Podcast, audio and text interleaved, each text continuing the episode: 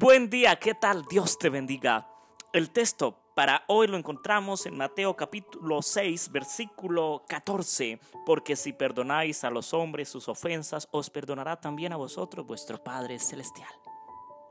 Así que en este día, si te es muy difícil perdonar a tu hermano, a tu amigo, a tu prójimo que te causó daño, que peleaste con él, que lo insultaste, que lo trataste mal, incluso convives con tu vecino o con otro familiar y te has peleado, pues hoy ora primero.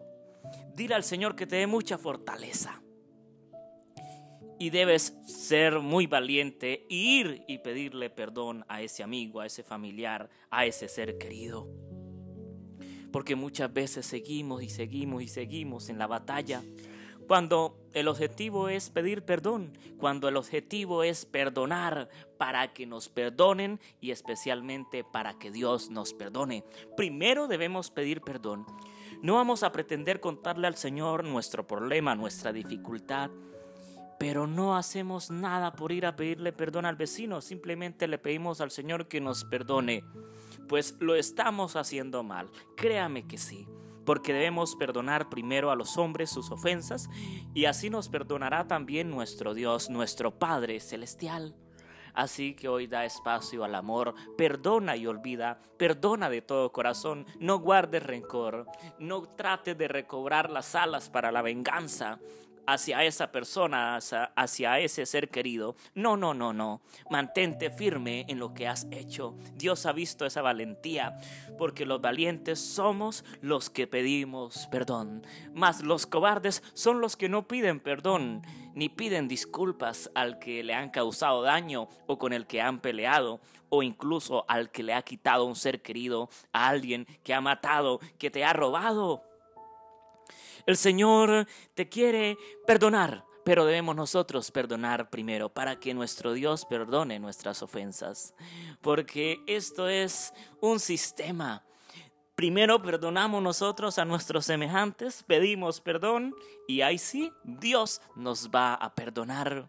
Muchas veces lo hacemos al revés. Pedimos primero perdón a Dios y no le pedimos perdón a nuestro hermano, a nuestro prójimo. Así no funciona. Aún así, Dios en su misericordia y amor nos ayuda. Nos ayuda a mantener la tranquilidad, a mantener la paz. Así que en este día, perdona.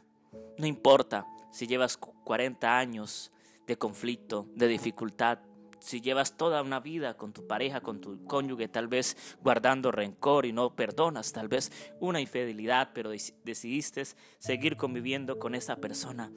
Perdona, hoy es el día para perdonar, para que Dios te perdone. Porque si no, vamos a, ir directamente cuando Cristo Jesús venga, no a los redimidos, no al pueblo escogido de Dios, sino al pueblo malo, a los de la perdición. Vamos a ir a estar allí en aquel grupo. No, debemos perdonar para recibir la salvación. Si no perdonamos, no recibimos salvación, sino muerte eterna, y vamos a estar en el lago que arde con fuego y azufre.